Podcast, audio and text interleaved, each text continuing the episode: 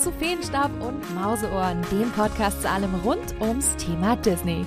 Ja, ich bin endlich zurück aus der kleinen Winterpause. Yay! Hat das lange gedauert, viel zu lange. Aber die erste Episode in 2023 ist endlich da. Und ich wünsche euch übrigens allen ein frohes neues Jahr mit ganz viel Glück, Gesundheit, ganz wichtig, und alles, was ihr euch sonst noch so wünscht. Ich danke euch sehr, dass ihr im letzten Jahr so fleißig zugehört habt. Bei Instagram, bei Twitter, bei Facebook und YouTube auch dabei gewesen seid. Das macht mich wirklich sehr, sehr happy. Deswegen freue ich mich auch schon auf das neue Jahr 2023 mit euch. Ja, und warum es dieses Mal so lange gedauert hat, das hatte na, vielleicht auch zwei. Mein tolles USB-Kabel hatte einen Wackelkontakt und ich musste mir erstmal ein neues besorgen. Aber deswegen hat es natürlich nicht so lange gedauert. Das hatte nämlich einen ganz, ganz anderen Grund. Denn ich saß tagelang, wochenlang am Laptop und habe recherchiert, geplant, gebucht und äh, vielleicht hat's der eine oder andere schon mitbekommen. Ich fliege wieder nach Japan und ich könnte kaum glücklicher sein. Es geht schon in wenigen Wochen los im Februar und äh, dafür ist echt unglaublich viel Zeit draufgegangen. Ich sag's euch, Japan Reiseplanung ist echt komplex. Und das nicht unbedingt im negativen Sinne, sondern eigentlich total positiv, weil es dort einfach so viel gibt, was man erleben muss und kann. Und äh, das muss natürlich auch alles geplant und gebucht werden, dass man natürlich auch einen guten Urlaub hat. Ähm, ja, wir besuchen natürlich das Tokyo Disney Resort. Wir besuchen auch wieder Tokio selbst. Und dieses Mal geht es für mich auch zum allerersten Mal nach Osaka und dort in die Universal Studios Japan mit dem Themenbereich Super Nintendo World. Und ich freue mich schon unglaublich darauf. Ich bin mit Nintendo aufgewachsen und deswegen bin ich auch mega gespannt, wie sich das alles dort vor Ort anfühlt, wenn man wirklich ein ja, Nintendo-Kind ist, wie, wie ich und vor allem, wie sich der neue Themenbereich im Vergleich zu den neuen Disney-Themenbereichen macht, die man ja aus den letzten Jahren kennt. Also da bin ich wirklich gespannt. Ja, und dieses ganze Reisepaket, man hat so viele Buchungskomponenten, das muss man einfach gut planen. Und ähm, ich bin mir sicher, dass da demnächst eine Podcast-Folge kommen wird, ähm, da mich auch einige von euch angeschrieben haben, Zwecksplanung. Ne? Ist das dort alles eher Lost in Translation? Kommt man da vor Ort gut klar aus Europa? Das kommt alles noch. Ich kann euch nur wärmstens empfehlen, irgendwann auch mal dorthin zu reisen. Aber darum geht es heute nicht. Wir haben jetzt seit wenigen Tagen das neue Jahr 2023 und genau aus dem Grund passt die heutige Folge so gut. Ich bin kein großer Fan von Jahresrückblicken. Ich schaue lieber voraus, was noch so alles kommt. Und gerade für Disney-Fans ist dieses Jahr ein ganz besonderes Jahr, denn Disney feiert 2023 100-jähriges Bestehen. Und unter diesem Motto steht einiges an dieses Jahr in den Disney-Parks. Aber wir kriegen auch eine ganze Reihe an neuen Disney-Filmen, Disney Plus-Filmen und Serien, egal ob jetzt Pixar, Marvel, Lucasfilm und, und vieles, vieles mehr. Nun, welche Highlights sich darunter verbergen und auf was ihr euch im Kino, auf Disney Plus und in den Parks am meisten freuen könnt, das ist heute das Thema dieser Podcast-Folge. Einen Newsblog gibt es ausnahmsweise heute keinen. Dafür erzähle ich euch ein wenig von meinen Eindrücken von Avatar, The Way of Water auf vielfachen Wunsch. Es war eigentlich nicht geplant, aber mir hatten einige von euch geschrieben und gefragt, hey, jetzt hast du zwar gezeigt, dass du drin warst, ähm, aber in deinen Stories gar nichts dazu gesagt. Ähm, das hole ich gerne für euch nach. Hat jetzt auch ganz frisch mehrere internationale Rekorde aufgestellt weil es eben auch einer der Filme ist, die man tatsächlich im Kino gesehen haben sollte und, und muss. Deswegen erzähle ich euch gleich ein wenig, wie mir der Blockbuster von James Cameron so gefallen hat und dann geht's direkt in die Disney Highlights 2023.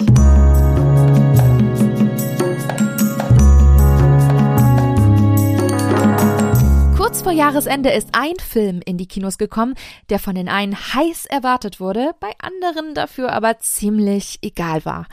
Die Fortsetzung von Avatar The Way of Water. Fast zwölf Jahre in der Mache, gemeinsam mit ganz vielen weiteren Fortsetzungen, die alle schon in Arbeit sind. Und obwohl der erste Teil von Avatar mit fast drei Milliarden Dollar Einnahmen weltweit der erfolgreichste Film aller Zeiten gewesen ist, noch ist, ich bin mal gespannt, wie lange, und auch technisch wirklich überzeugte, gab es in den letzten Jahren so viele Stimmen, die Avatar ziemlich heruntergemacht haben. Ja, die Story ist vorhersehbar, ein Pocahontas Abklatsch mit Sci-Fi-Elementen, ja, man könne sich ja noch nicht mal an irgendeinen Namen der Hauptcharaktere erinnern, so zum Vergessen sei Avatar. Naja, zugegeben, Avatar gehört tatsächlich nicht zu, der, zu den erinnerungswürdigsten Blockbustern der letzten 20 Jahre. Da bin ich zum Teil bei den Kritikern.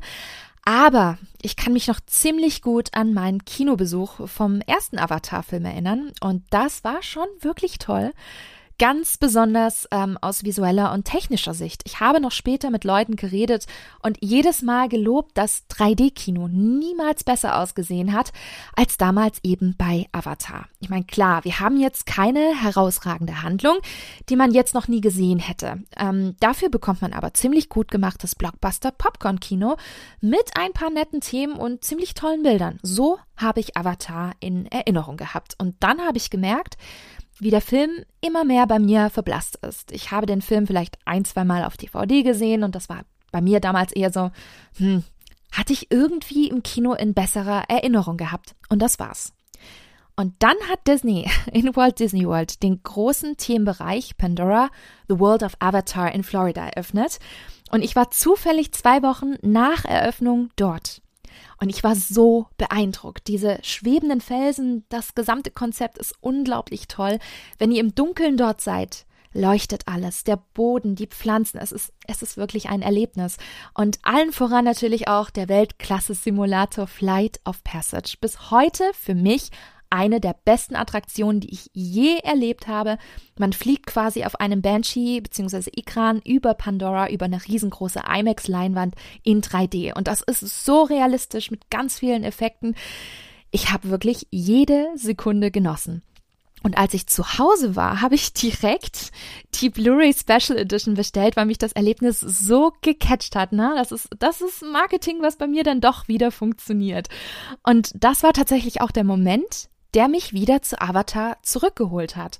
Und weswegen ich jetzt letztendlich auch auf den zweiten Teil sehr gespannt war, weil ich dieses Erlebnis nochmal wiederholen wollte bei mir im Kino um die Ecke. Das Kino, in Anführungsstrichen um die Ecke, ist dankbarerweise unter anderem das IMAX in Leonberg mit, und ich kann es immer noch nicht so ganz fassen, der größten Leinwand der Welt. Nein, nicht in New York, nicht in LA oder in Asien, in Leonberg. Verrückt, ich weiß. Und da war für mich klar, dass ich genau diesen Film gar nicht woanders sehen wollte. Allein schon, weil man natürlich schon wusste, dass auch der zweite Teil mindestens genauso beeindruckend wird wie auch der erste Teil. Und das gehört einfach auf die größte Leinwand, die man einfach haben kann.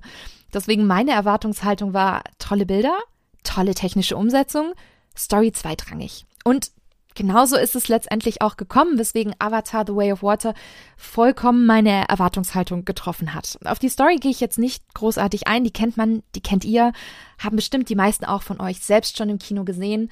Und man merkt einfach, James Cameron hat da über Jahre hinweg so dermaßen besessen an Avatar gearbeitet, dass man es in so viele man sieht es einfach in so vielen Visuals und in Szenen. Man hat sich vollkommen darauf konzentriert, tolle Bilder zu inszenieren, viele wunderschöne Momente, die aber vor allem dann losgehen, wenn auch quasi der zweite Akt beginnt. Und das war so ein wenig mein kleiner Kritikpunkt an Avatar The Way of Water.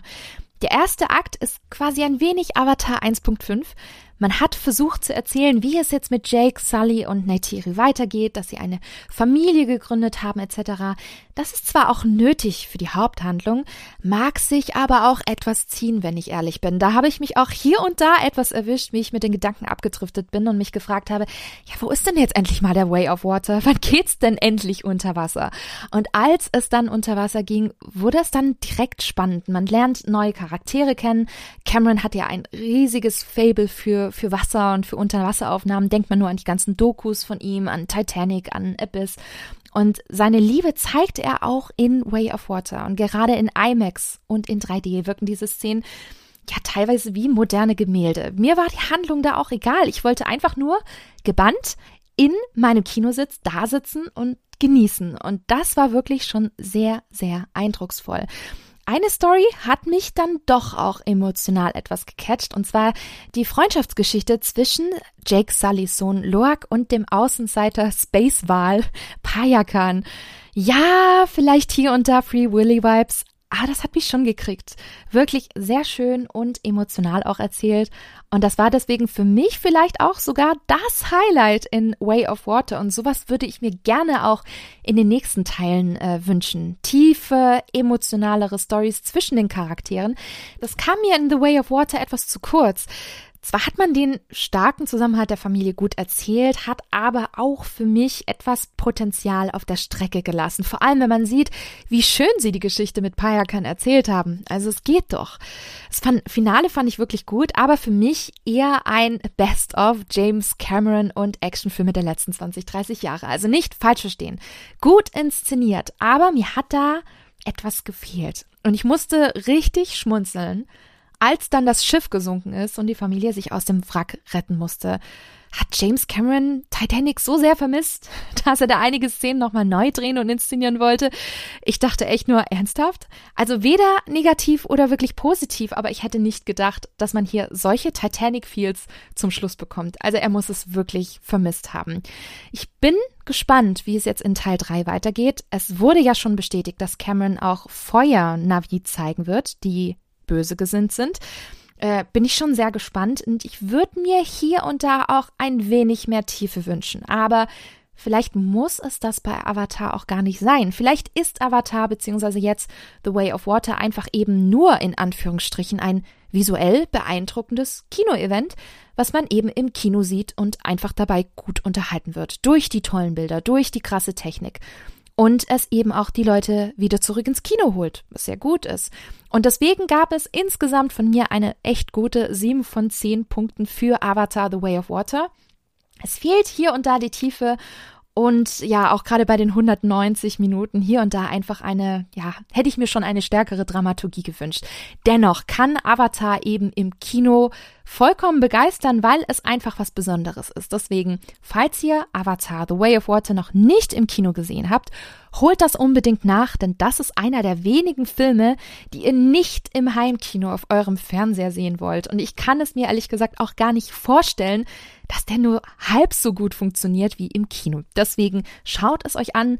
Und wenn ihr ihn dann bzw. schon gesehen habt, schreibt mir doch gerne, wie euer Eindruck von The Way of Water gewesen ist. Ich bin echt gespannt, wie es euch gefallen hat. Ich fand's gut. Natürlich Luft nach oben, aber auf jeden Fall sehr gutes, visuelles, solides Blockbuster-Kino, was man unbedingt im Kino gesehen haben muss.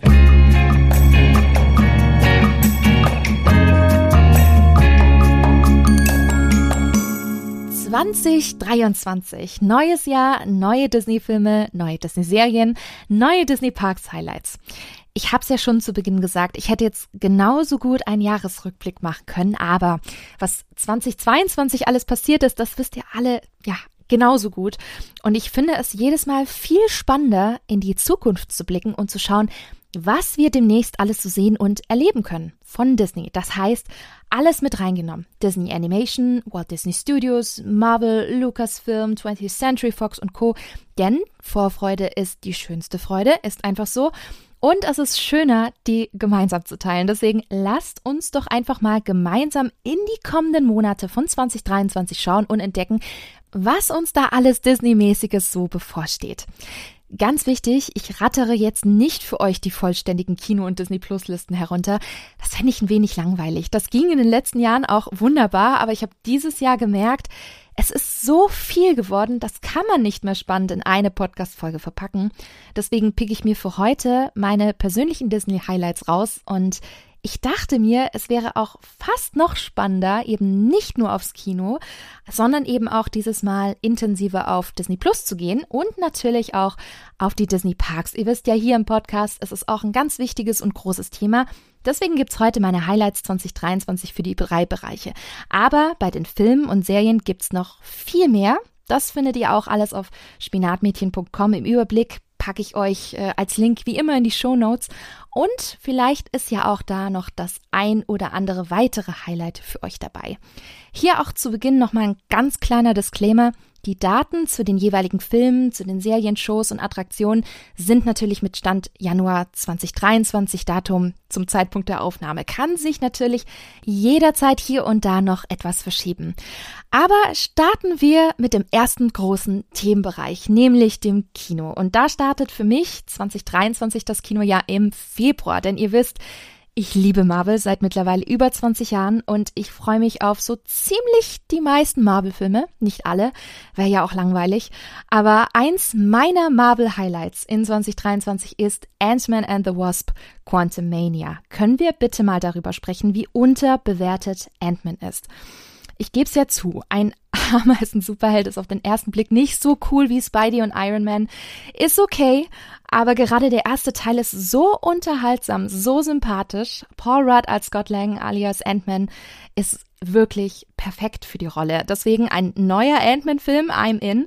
Und dann knüpft der Film auch noch direkt an die Ereignisse aus Loki Staffel 1 an, mit einem der nächsten großen Bösewichte im Marvel Cinematic Universe, nämlich Kang den wir in Loki als He Who Remains kennengelernt haben. Da schon eine meisterhafte Schauspielleistung von Jonathan Majors, merkt man jetzt schon, das wird anders als bei Thanos. Das wird mehr der Bösewicht, den man richtig liebt, weil er so böse ist. Und den treffen nämlich Scott Lang und die Pym bzw. Van Dyne Familie im Quantumreich und der Trailer sieht so gut aus.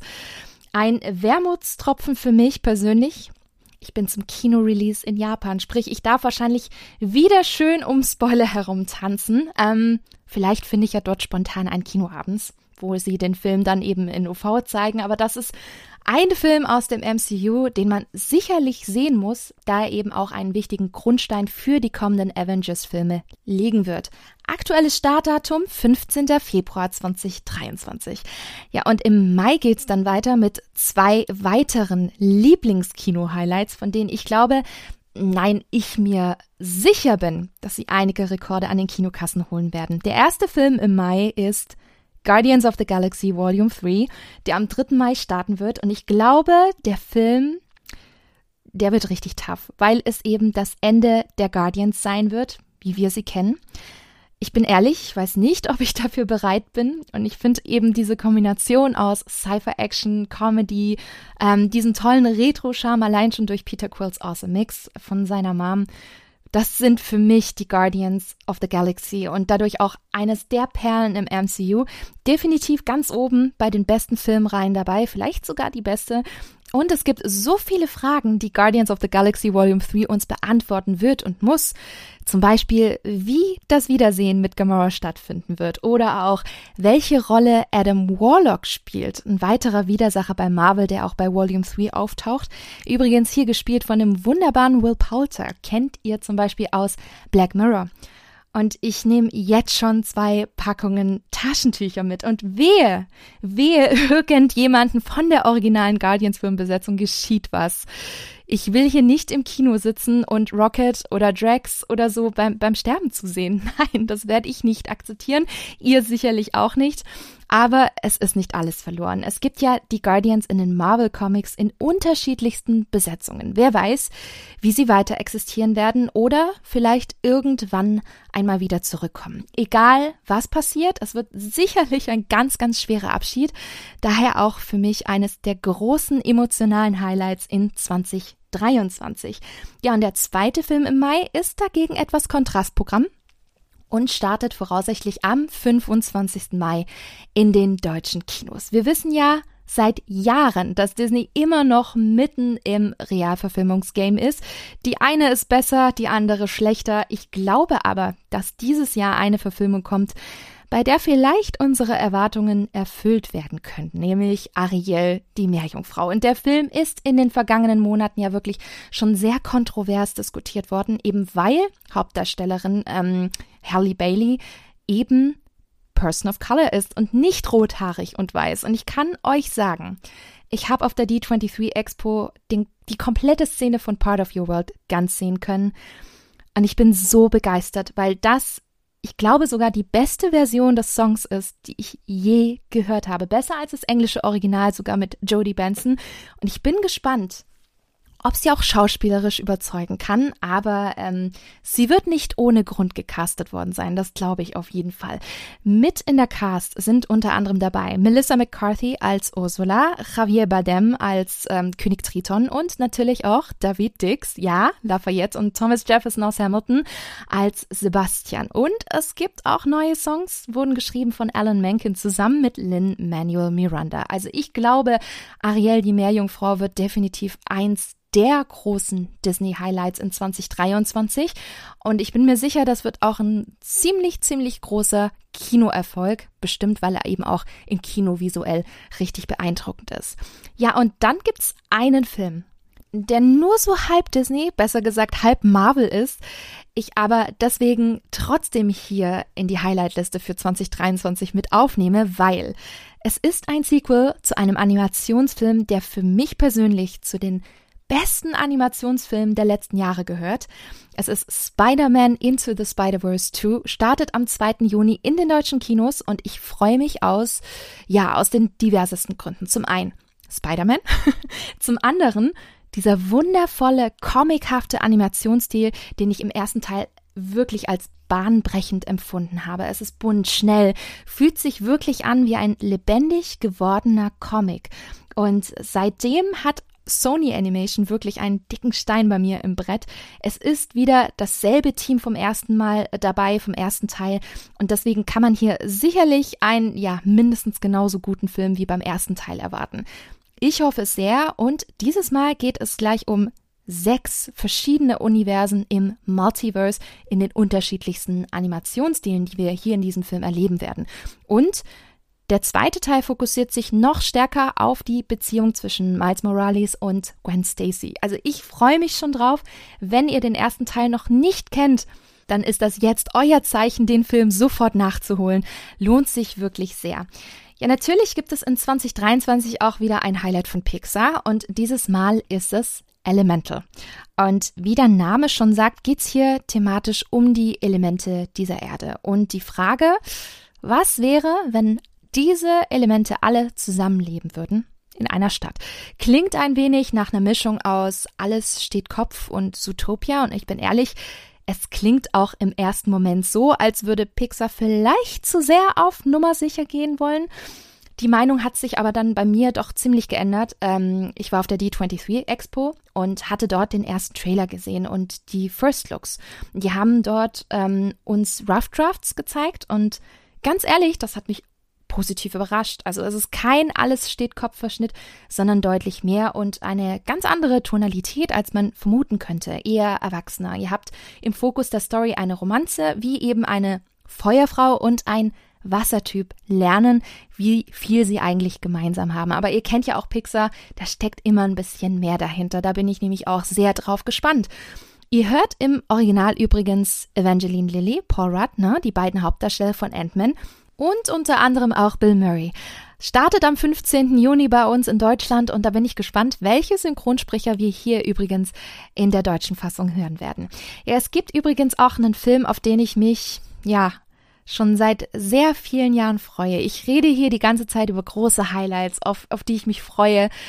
Aber ich würde behaupten, es gibt kaum einen Film in 2023, auf den ich mich schon so lange und so intensiv freue, weil es für mich ja in puncto Franchise einfach die absolute Nummer eins ist. Ja, es gibt dieses Jahr kein Star Wars in Kinoform, aber dafür eine ganz andere Filmreihe, nämlich Indiana Jones. Dieses Jahr kommt nämlich der lang ersehnte fünfte Teil in die Kinos und das ist für mich was ganz Großes. Ich bin mit Indiana Jones aufgewachsen. Indiana Jones und der letzte Kreuzzug gehört für mich zu meinen absoluten All-Time-Favorites und ich vermute schon fast, dass das mindestens so emotional wie bei den Guardians wird, denn Harrison Ford ist ja leider nicht mehr der Jüngste, ne?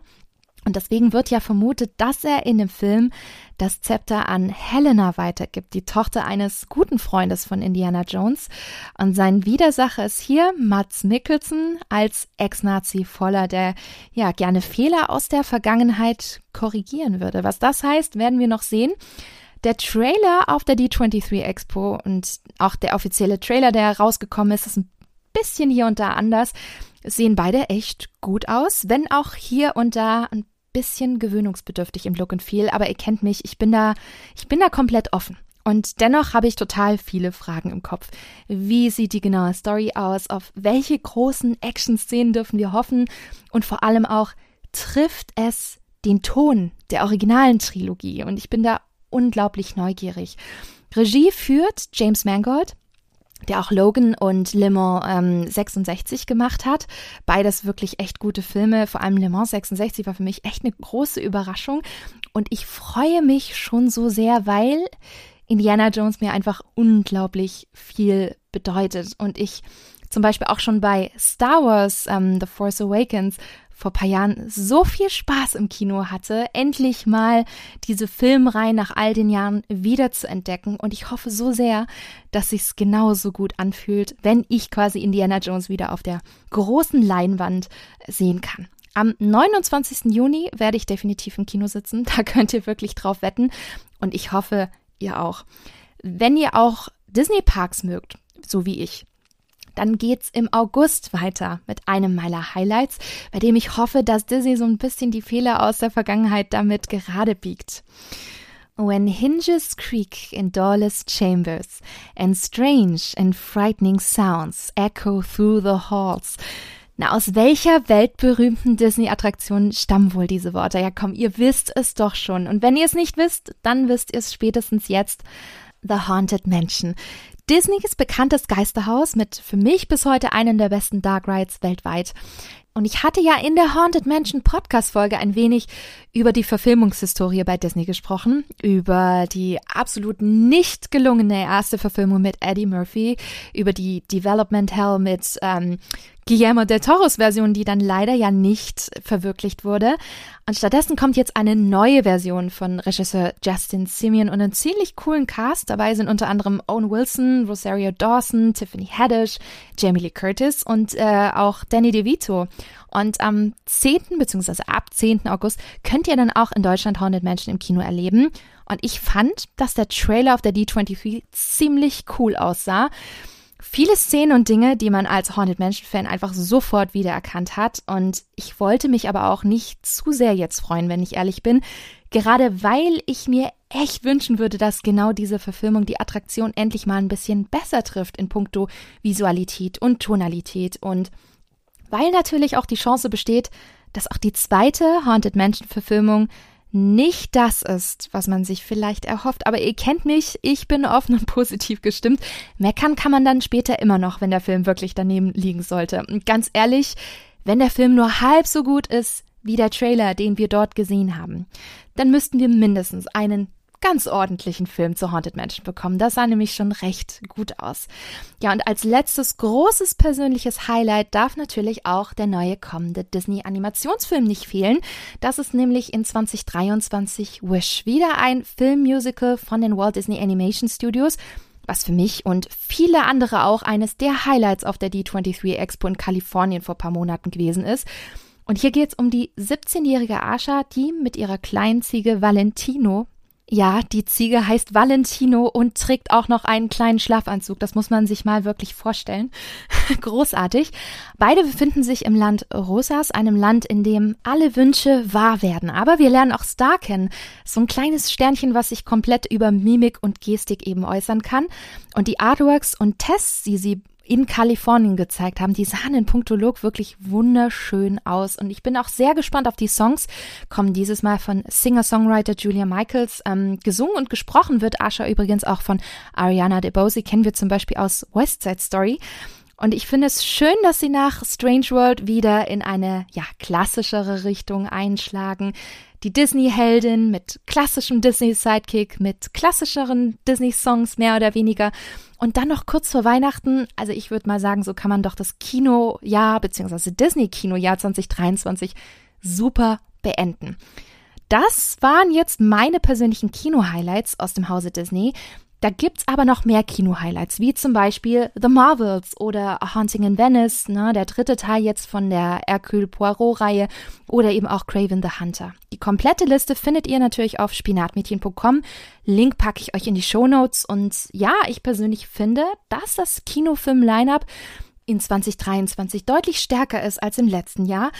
Ich finde gerade bei den Marvel-Filmen sind die Highlights deutlich größer. Dann haben wir noch Indie, dann ein schönes Disney-Animation-Thema, Ariel, alles wirklich sehr abwechslungsreich und ich finde, da kann man wirklich, wirklich zufrieden sein.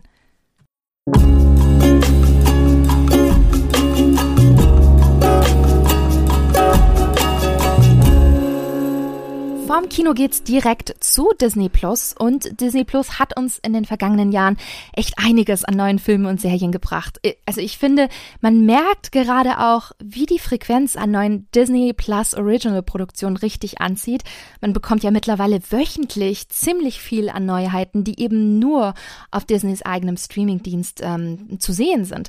Und ich glaube, das wird in den kommenden Jahren sogar noch mehr und unter genau diesen ganzen neuen Filmen und Serien ist auch einiges einiges an Highlights dabei in diesem Jahr, auf die wir echt gespannt sein können. Ich hatte euch ja gerade von den Kinofilm-Highlights erzählt und einige von denen werden wir im Laufe des Jahres 2023 natürlich auch auf Disney Plus erleben können, wie es immer so ist. Es gibt aber auch eine ganze Reihe an Filmen und Serien, die wir sehr exklusiv auf Disney Plus sehen können. Und ein Film davon ist Peter Pan and Wendy. Angeblich startet er im Sommer 2023. Da haben wir noch kein genaues Startdatum weil wir wissen ja, Disney kommuniziert bekanntermaßen auch verhältnismäßig kurzfristig im Vergleich zu den Kinodaten. Und ich war echt eher skeptisch wegen der Peter Pan-Verfilmung. Zum einen, ihr wisst es, Disney-Realverfilmungen sind mal gut, mal nicht so gut. Und Peter Pan ist natürlich ein Klassiker, aber ganz ehrlich, zum Beispiel zu, im Vergleich zu Ariel die Meerjungfrau bin ich auf die Verfilmung nicht ganz so scharf gewesen. So. Und dann haben sie mal wieder auf der D23 Expo uns vorab den Trailer gezeigt und ich war echt positiv überrascht. Vielleicht war es sogar auch einer der besten Teaser-Trailer, die sie dort gezeigt haben. Das sah visuell klasse aus. Das hatte tolle Pirates of the Caribbean Vibes. Und seit den Bildern freue ich mich auch echt auf den Film und ich bin wirklich positiv gespannt. Ich meine, Jude Law als Captain Hook ist auch schon eine spannende Besetzung. Wo ich aber noch ein bisschen gespalten bin, ist David Lowery. Der inszeniert nämlich Peter Pan und Wendy und er hat auch schon die Realverfilmung von Elliot, das Schmunzelmonster, gemacht, die ich jetzt eher ein bisschen mäßig fand. Er hat zum Beispiel auch The Green Knight gemacht. Gigantische Bilder, aber ein bisschen langatmig hier und da. Schauen wir mal, könnte vielleicht dennoch gut werden. Und wenn wir schon bei Überraschungen sind, können wir vielleicht auch gleich mal uns eine Pixar-Serie ähm, anschauen, die mich ebenfalls ziemlich überrascht hat und voraussichtlich im Herbst 2023 kommen soll. Win or Lose heißt die Serie. Und da geht es um einen Tag eines amerikanischen Softball-Teams, der quasi aus unterschiedlichsten Perspektiven durch die jeweiligen Charaktere erzählt wird. Und diese ganzen ersten Bilder in den Ankündigungen, auch da, die haben mich eher ein bisschen kalt gelassen. Und dann haben sie wieder, ihr merkt schon, es ist eine Strategie dahinter. Sie haben den Trailer dann gezeigt und auch eine ganz, ganz kleine Szene ähm, aus der Serie. Und ich muss sagen, I'm in, wirklich. Also der Animationsstil ist super, es ist echt frisch, super liebevoll und auch sehr kreativ, sehr bunt und äh, auch die Tonalität fand ich hier und da sehr ähnlich wie zum Beispiel bei Rot, ne? Turning Red.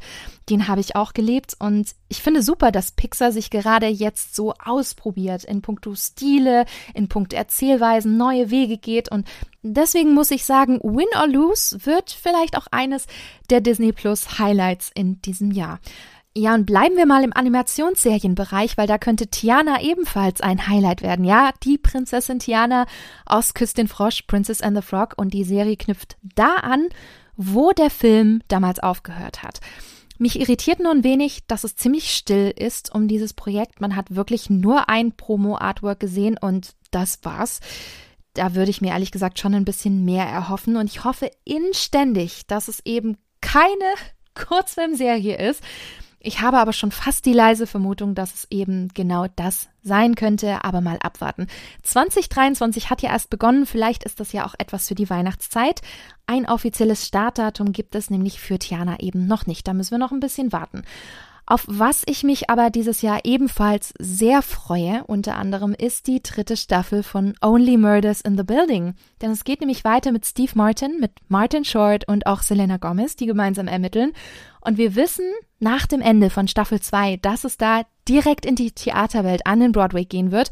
Finde ich ein tolles Setting. Und ich finde, gerade das Staffelfinale war so toll geschrieben Und wenn ihr Only Murders in the Building noch nicht gesehen habt, ist die dritte Staffel wirklich ich würde mal sagen, ein perfekter Anlass, um in die Serie einzusteigen. Es ist eine tolle Kombi aus Crime und Comedy. Ihr habt schöne Drama-Elemente, ihr habt einen richtig spielfreudigen Cast. Ich meine, ich bin mit Steve Martin und Martin Short Komödien echt aufgewachsen. Beide wieder zusammen back in action zu sehen, das finde ich wirklich wundervoll und auch auf eine seltsame Art und Weise passt das Selena Gomez wunderbar rein. Und in der nächsten Staffel stößt dann auch noch Paul Rudd hinzu. Also bei mir hat die Serie seit der ersten Staffel echt einen hohen Stellenwert und gehört für mich ehrlich gesagt auch zu den absolut besten Serien auf Disney Plus derzeit, was ihr wirklich nicht verpassen dürft. Deswegen, ich freue mich sehr auf Staffel 3. Und was natürlich auch eines der wichtigsten Treiber auf Disney Plus mittlerweile ist, das sind die exklusiven Marvel-Serien, die ihr derzeit eben auch nur dort finden könnt. Und auch wenn Kevin Feige bzw. Marvel gesagt hat, dass das MCU auch ohne die Serien funktionieren, so sind sie gefühlt doch im letzten Jahr doch wirklich wichtiger und essentieller geworden. Man denkt allein schon nur an Loki, wo man eben zum ersten Mal den neuen Bösewicht Kang eingeführt hat oder jetzt auch in Miss Marvel. Das leitet komplett in den kommenden Filmen The Marvels im Sommer ein. Marvel-Serien haben eben ihren festen, wichtigen Platz im MCU und deswegen kommt man mittlerweile auch gar nicht daran vorbei, wenn man wirklich die komplette Welt von Marvel greifen will. So, und ich hatte ja gesagt, dass ich mich auf ein paar Highlights konzentriere. Ich merke, bei Marvel ist es verdammt hart, sich auf wenige Highlights zu beschränken, weil wir nämlich gleich sieben Marvel-Serien-Highlights in 2023 bekommen werden. Wir bekommen Ironheart, Echo, wir bekommen X-Men ähm, 97, 97, sprecht's aus, wie ihr wollt, Secret Invasion, What If, ein ziemlich großes Line-up. Aber zu meinen Favoriten gehört zum einen Loki, Staffel 2, weil ich Staffel 1 und die Charaktere echt klasse fand und ich muss unbedingt wissen, ich will unbedingt wissen, wie es weitergeht. Man weiß leider noch nicht allzu viel über die Story in Staffel 2, aber es soll größer werden, mutiger, surrealer. Und angenommen, Loki endet nach Staffel 2. Ganz ehrlich, dann hoffe ich doch sehr, dass Owen Wilson alias Agent Mobius bitte seinen lang ersehnten Jetski bekommt und er damit in den Sonnenuntergang fahren darf. Ganz ehrlich, mindestens als Endcredit Scene, das muss doch drin sein. Ihr wisst, wovon ich rede, wenn ihr ebenfalls die erste Staffel gesehen habt. Das wünsche ich mir für ihn wirklich sehr. Und ich denke, im Sommer 2023 können wir dann mehr erfahren, weil dann könnten ersten Infos zufolge oder könnte ersten Infos zufolge Loki auf Disney Plus starten. Und wer weiß, vielleicht sehen wir doch wieder zum Schluss Loki will return. Ja, und das zweite Highlight aus dem MCU-Serienuniversum, nenne ich es jetzt mal, ist für mich ganz, ganz klar Agatha Coven of Chaos. Ist eine Spin-off-Serie rund um die Hexe Agatha Harkness aus äh, WandaVision wunderbar gespielt von Catherine Hahn, die nach dieser Rolle endlich mal aus diesem Teufelskreis dieser ewigen Nebendarstellerinnen rausgekommen ist. Es gibt ja einige Schauspielerinnen in Hollywood, die immer diese Nebenrollen quasi spielen und da hat Catherine Hahn tatsächlich immer dazugehört und deswegen freut es mich sehr für sie, dass sie jetzt mit dieser Rolle die große Bühne bekommt und äh, ja, auch mit Coven of Chaos ihre eigene Serie. Aber sie ist nicht allein alleine. Ziemlich wahrscheinlich wird es nämlich hier sich um den ganzen Hexenzirkel drehen. Mit dabei auch Emma Caulfield, Aubrey Plaza und warum auch immer Broadway-Ikone Patty LuPone. Schön ist übrigens auch, dass die Drehbuchautorin von äh, WandaVision dabei ist, ähm, ist nämlich Jack Schaefer und die ist ebenfalls für Coven of Chaos verantwortlich. Klingt für mich ziemlich gut, aber es gibt auch hier noch kein konkretes Startdatum, weswegen Agatha vielleicht auch Anfang 2024 kommen könnte. Derzeit hört man aber überall noch von Winter 2023. Deswegen drücken wir uns mal die Daumen. Ja, kommen wir von Marvel zu einem weiteren großen Franchise im Disney-Konzern, nämlich Star Wars.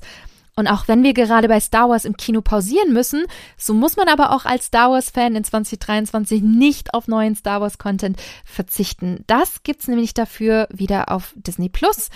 Und gerade Serien wie Andor und natürlich auch The Mandalorian haben für mich gezeigt, wie genial Star Wars auch als Serie wirken kann. Mit wirklich großartigen Sets, mit einer tollen Story, mit spannenden Charakteren. Und da kann man umso mehr hoffen, dass das 2023 eigentlich genauso weitergeht. Und es geht ziemlich schnell sogar weiter, nämlich am 1. März. Da startet die dritte Staffel Mandalorian vielleicht sogar fast Staffel 3.5, ne? Also Book of Boba Fett war ja zum Schluss quasi schon fast The Mandalorian und genau da knüpft eben auch die Geschichte von Staffel 3 an. Mando und Grogu sind wieder vereint, aber wir haben ja auch einige Konflikte noch zum Ende der zweiten Staffel erlebt. Ich sag nur Bo-Katan, ne, die ja nach dem Darksaber gesucht hat, jedoch Din eben das Darksaber von Moff Gideon im Kampf erhält. So, wenn ihr den Blick von Bo-Katan in dieser Szene gesehen habt, wisst ihr, da kommt vielleicht noch womöglich ein Kampf auf uns zu. Was jedoch aber komisch ist, in Book of Boba Fett hat Din quasi das Darksaber. Frage ist, haben die das beide in der Zwischenzeit irgendwie geregelt. Man weiß es noch nicht so ganz, deswegen werden wir das sicherlich aber auch in Staffel 3 erfahren. Und es gibt ein paar Hinweise aus Insiderkreisen, dass vielleicht, es ist nicht bestätigt, aber es gibt einige Anhaltspunkte, dass möglicherweise die dritte Staffel Mandalorian nicht nur eben am Outer Rim spielt, sondern eben auch auf Batuu, sprich in Galaxy's Edge, dem großen Star Wars Themenbereich, den ihr zum Beispiel in Walt Disney World in Florida, aber auch in Disneyland, äh, im Disneyland Resort in Anaheim erleben könnt. Und das wäre natürlich eine riesige und wirklich auch tolle Überraschung, ähm, ja, wenn die vielen Hinweise recht behalten werden. Ich würde mich so freuen, wenn hier die Sets aus dem Themenbereich zu sehen sind, weil der ist so unglaublich gut gemacht und passt wirklich super zu The Mandalorian. Kommen wir zu einem weiteren Highlight und das ist für ganz viele Star Wars Fans sicherlich Ahsoka, quasi die Serienfortsetzung von Star Wars Rebels und gleichzeitig natürlich auch Spin-off zu The Mandalorian. Haben sie ja schon eingeführt bekommen in The Mandalorian. Und Ahsoka bekommt jetzt ihre eigene Serie von Star Wars-Ikone Dave Filoni. Und ganz ehrlich, wo Filoni draufsteht, da können wir uns wirklich freuen, denn er hat uns in den letzten Jahren echt, das kann man schon sagen, die besten Star Wars Serienfolgen beschert. Und vermutlich könnte es schon im Sommer soweit sein mit den ersten Folgen für Ahsoka. Und was sehr spannend ist, Hayden Christensen ist ebenfalls Teil von Ahsoka, nur in welcher Form? Eigentlich müsste er tot sein, da eben die Serie nach den Ereignissen von Die Rückkehr der Jedi-Ritter spielt. So, sind das jetzt Rückblenden? Kommt er wieder als Force Ghost? Man weiß es noch nicht, aber wir dürfen gespannt sein. So oder so. Ahsoka wird sicherlich eine Star Wars Serie sein, die man definitiv nicht verpassen sollte. Ja, und ein letztes Star Wars Serien Highlight, was manche vielleicht noch nicht so ganz auf dem Schirm haben, ist The Acolyte. Das ist quasi die erste Star Wars Serie, in der mal die Sith im Fokus stehen. Genre wird Mystery und Thriller sein, was auch schon sehr verheißungsvoll klingt. Und im Mittelpunkt steht quasi eine junge Sith-Schülerin, die, Achtung, unglaublich allgemein kryptisch einige Dinge erfährt. Hm. Gespielt von Amanda Stenberg, kennt vielleicht der ein oder andere aus The Hate You Give. Ebenfalls mit dabei Daphne Keen aus dem Wolverine-Teil Logan. Auch eine Carrie Ann Moss aus Matrix wird ebenfalls dabei sein, genauso wie der Hauptdarsteller aus dem Netflix-Hit Squid Game, Lee Jung-jae. Und all das spielt 200 Jahre vor Die dunkle Bedrohung, beleuchtet daher die Zeit der High Republic, der sogenannten Hohen Republik auf die man sich in puncto ja, Star Wars Serien und Filme noch gar nicht so wirklich konzentriert hat, vielmehr eben in Büchern zum Beispiel. Und vermutlich wird es hier auch um den Fall dieser Hohen Republik durch die Sith gehen. Deswegen, wir dürfen gespannt sein. Derzeit drehen sie noch in Großbritannien, weswegen man von einem Start im Herbst oder Winter 2023 ausgehen kann. Also ich mag es sehr, neue Charaktere bei Star Wars kennenzulernen. Deswegen freue ich mich auf die Serie fast vielleicht schon am meisten in diesem Jahr. Aber dennoch können wir uns da auf einiges hinsichtlich Star Wars in 2023 freuen. Und das war noch längst nicht alles. Die Liste für Disney Plus, ich habe es ja schon zu Beginn gesagt, ist wirklich lang für dieses Jahr. Und ich finde auch in puncto Genres ist da wirklich einiges dabei, sehr abwechslungsreich. Und ich habe es ja auch schon gesagt, die komplette Liste gibt's auch auf spinatmädchen.com. Und das wird sicherlich auch jetzt nicht die die finale Liste sein, weil Disney Plus hat in den vergangenen Jahren auch im laufenden Jahr doch noch die ein oder andere Überraschung rausgehauen. Ich versuche das natürlich im Artikel auch alles irgendwie zu tracken und natürlich auch zu aktualisieren. Aber bis jetzt ist 2023 auch ein sehr gutes Jahr für Disney Plus. Ja, eigentlich wollte ich heute nur über die ganzen Disney-Filme und Serien reden. Und ich dachte mir, nee, das, das reicht dieses Mal nicht. Da müssen auch die Disney-Parks dazu, allein schon, weil die Parks eben hier im Podcast, aber eben auch bei mir im Blog einen echt großen Anteil einnehmen. Aber auch, weil es sehr spannend ist, was Disney eben für Highlights in den Parks weltweit bereithält. Und ich glaube, ich übertreibe nicht, wenn ich sage, dass das Highlight im Bereich Disney Parks 2023 Arendelle, The World of Frozen in Hong Kong Disneyland ist. Das ist der allererste volle Themenbereich, der die Eiskönigin gewidmet ist. Und gerade als Disneyland Paris-Fans sollte man ganz genau hinschauen, weil genau dieser Themenbereich, ja mit kleinen Abstrichen und Änderungen hier und da auch im Walt Disney Studios Park in Disneyland Paris derzeit gebaut wird. Und Hongkong ist da natürlich schon deutlich weiter, denn der Themenbereich wird ja schon seit paar Jahren dort gebaut und dieses Jahr auch dort eröffnet. Und man kann auf den Baustellenbildern schon ganz viele Details erkennen. Den Eisberg, sehr viele schöne Felsendetails, aber auch schon die Architektur und unter anderem eben auch ein, ein Glockenspiel mit kleinen Figuren. Und was könnt ihr da alles natürlich auch erleben, außer eben einen schön gestalteten Themenbereich? Zum einen die Bootsfahrt Frozen Ever After, sehr, sehr ähnlich übrigens ähm, zu der Attraktion in Walt Disney World in Epcot, was ich ein bisschen schade finde und vielleicht auch verschenktes Potenzial ist, weil ihr wisst, die Bootsfahrt dort war eigentlich eine ganz andere Attraktion.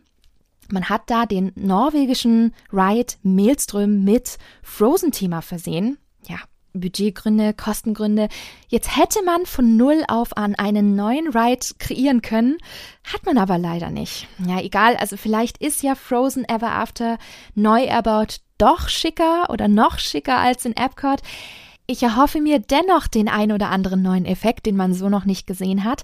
Dann gibt's natürlich Shops, Restaurants, wie wir es eben von Disney kennen. Und dann dort noch eine weitere Attraktion, nämlich Wandering Oakens Sliding Sleighs. Ist eine kleine Familienachterbahn im Stil von so kleinen Schlitten, die auch sehr an den Seven Dwarfs Mine Train in Florida und in Shanghai erinnert.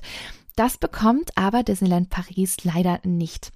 Es gibt jetzt für Arendelle noch kein Eröffnungsdatum für Hongkong. Das kommt bestimmt demnächst und bin ich mir sicher, dauert auch nicht mehr lange. Und äh, kleine Info, ihr könnt tatsächlich auch wieder nach Hongkong einreisen mit kleineren Auflagen, wenn ihr das wollt. Deswegen informiert euch da am besten auf der Website des Auswärtigen Amtes über die aktuellen Reisebedingungen, weil die ja, ändern sich ja gefühlt alle paar Monate gerade. Und da findet ihr nämlich immer den aktuellsten Stand, wie ihr derzeit nach Hongkong reisen könnt. Aber für Disney Parks Highlights müssen wir eigentlich gar nicht so weit fliegen, denn wir haben ja quasi zum Glück das Disneyland Paris in recht naher Entfernung. Und auch da geht's 2023 ganz gut ab. Und ich bin froh, dass ich diese Folge und jetzt sage ich es, jetzt kommt's raus, in mehreren Etappen aufgenommen habe. Denn jetzt kann ich nämlich die ganzen frischen News direkt hier gleich besprechen. Denn das 30. Jubiläum, das wisst ihr vielleicht, geht in die zweite Runde, nämlich in die Endrunde äh, bis zum 30. September. Und da hat Paris doch einige Überraschungen für uns parat. So, die größte Überraschung, Disney Dreams kommt wieder zurück. Vielleicht, weil ich seit Jahren überall in Podcasts, in Blogs schon rumjammere. Leute, ihr kennt's. Warum man diese Show aus Shanghai kopiert hat, das nicht wirklich zu unserem Schloss passt und einfach Disney Dreams abgesetzt hat, das habe ich bis heute nie verstanden. Und ich habe mich oft genug über Eliminations ausgelassen.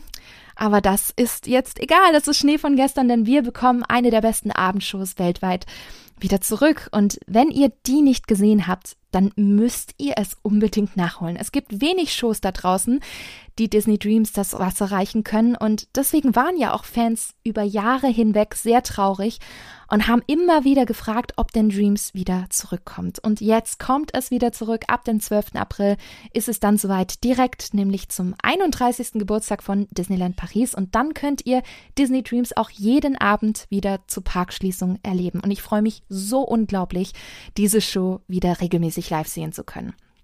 Aber damit nicht genug. Der Walt Disney Studios Park bekommt ebenfalls eine neue Show vom 28. Januar bis zum 8. Mai. Warum bis zum 8. Mai? weiß man nicht, aber es ist eben dieser limitierte Zeitraum und zwar eine eigene Marvel Drohnenshow. Avengers Power the Night heißt die neue Show, die auch direkt am Tower of Terror stattfindet und insgesamt über 500 Drohnen einsetzt. Das ist eine ganze Menge. Zum Vergleich, Disney Delight, die aktuelle kurze Drohnenshow, setzt 200 ein. Also entweder wird sie deutlich aufwendiger oder eben deutlich länger, weil nämlich die Akkus der Drohnen noch gar nicht so lange halten, maximal so sechs bis zehn Minuten man darf gespannt sein. Es gibt auch Projektionen, es gibt einen eigens arrangierten und komponierten Soundtrack, der auch in den Londoner Abbey Road Studios ähm, aufgenommen worden ist. Und man konnte ja auch in den vergangenen sechs Monaten hier und da so einen kleinen Sneak Peek sehen, wie Marvel in einer Drohnenshow inszeniert wird. Und da gab es mehrere Events beim Avengers Campus, wo sie bereits auch die Drohnen eingesetzt haben und das sah super aus. Das wird bestimmt ein Muss für jeden, der Abendshows oder eben auch Marvel mag. Im Sommer gibt's dann im Studio Theater die neue Pixar-Show We Belong Together. Wenn Disneyland Paris das genauso gut inszeniert wie die letzten Shows, dann wird das, bin ich ganz ehrlich, wieder verdammt gut. Und es gibt am 16. Oktober noch einen ganz besonderen Tag, denn auf den Tag genau am 16. Oktober feiert die Walt Disney Company 100-jähriges Bestehen. Und an diesem Tag soll es deswegen ein besonderes Programm geben, was noch geheim ist. Es soll aber besondere Dinge an dem Tag geben, die man sonst nicht erleben kann. Das heißt, wenn ihr sowieso im Herbst bzw. Oktober nach Disneyland Paris fahren wolltet, dann sucht euch doch den 16. Oktober aus. Das könnte vielleicht ganz gut werden. Schauen wir weiter nach Walt Disney World. Und auch da geht's beim 50. Jubiläum in die letzte Runde, auch wenn das Jubiläum dort deutlich trauriger war als das 30. Jubiläum in Paris. Also ich finde, da merkt man sehr, dass der Rotstift einmal zu viel geschwungen wurde, wenn ich ehrlich bin.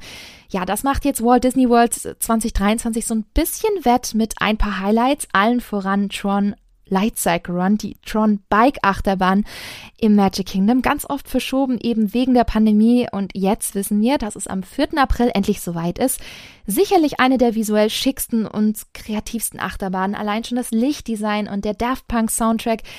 Also ich hatte sie schon vor ein paar Jahren in Shanghai erfahren dürfen, aber leider für mich etwas zu kurz, auch wenn es visuell wirklich unfassbar schick ist. Deswegen bleibt für mich Guardians of the Galaxy ähm, Cosmic Rewind die Nummer eins derzeit in Walt Disney World. Aber ich finde dennoch, dass Tron einfach eine gute Ergänzung vor allem im Magic Kingdom wird. Und dann kommt auch in Orlando ein Fan-Favorite wieder zurück, nämlich Happily Ever After. Für mich ein wenig die Walt Disney World Version von Disney Dreams. Die Shows haben auch beide sehr viele Parallelen. Und zwar kommt die Show wieder am 3. April. Und Ende 2023 eröffnet auch noch der interaktive Wasserbereich Journey of Water rund um Vajana in Epcot. Ja, in Kalifornien will man 100 Jahre Disney natürlich auch groß feiern.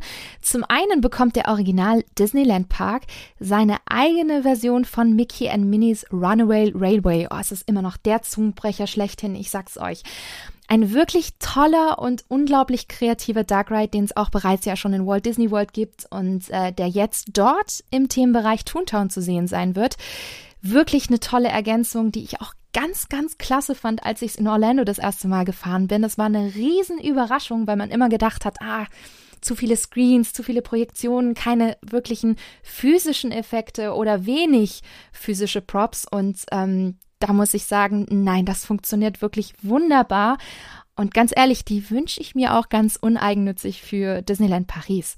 Und es gibt dort auch zwei neue Abendshows, nämlich einmal Wondrous Journeys, das ist die neue Feuerwerks- und Projektionsshow direkt am Sleeping Beauty Castle. Und dann gibt's noch ein großes Update der ziemlich bekannten Wassershow World of Color, nämlich World of Color One. Das sollte man beides nicht verpassen, wenn man 2023 in Kalifornien sein sollte, weil Abendshows, das kann Disneyland wirklich richtig, richtig gut. Tja, und ein bisschen Disney Parks Flair kommt dann doch noch nach Deutschland.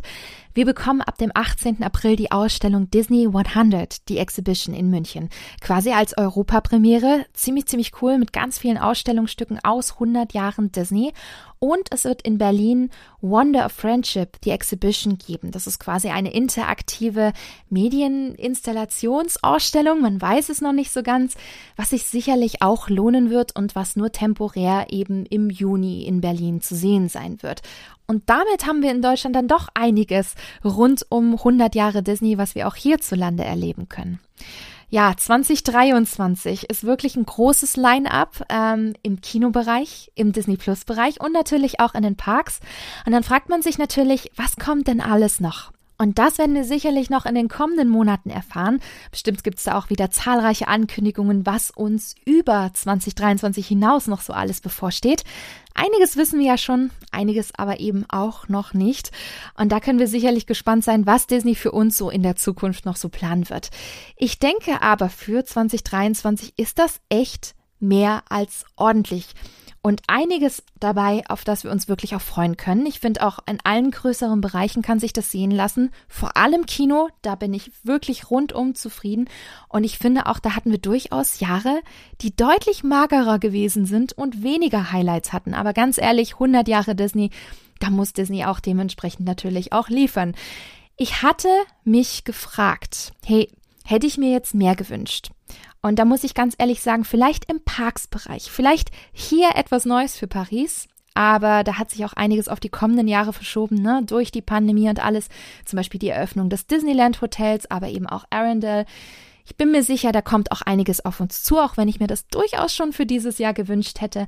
Ähm, ich glaube, da hätte man durchaus vielleicht noch das ein oder andere Highlight einbauen können. Aber ganz ehrlich, da kommt trotzdem einiges auf uns zu. Gerade mit dem großen Finale kann man da schon relativ happy sein. Aber ich glaube, von allen drei Bereichen ist der Parksbereich so der einzige, wo ich gedacht hätte, ah, hier hätte ich mir vielleicht noch hier und da ein äh, wirklich besonderes Highlight gewünscht. Und wie gesagt, gerade bei den Kinofilmen und bei Disney Plus kann man sehr zufrieden sein. Also ich freue mich auf 2023 und ich hoffe, ihr freut euch auch.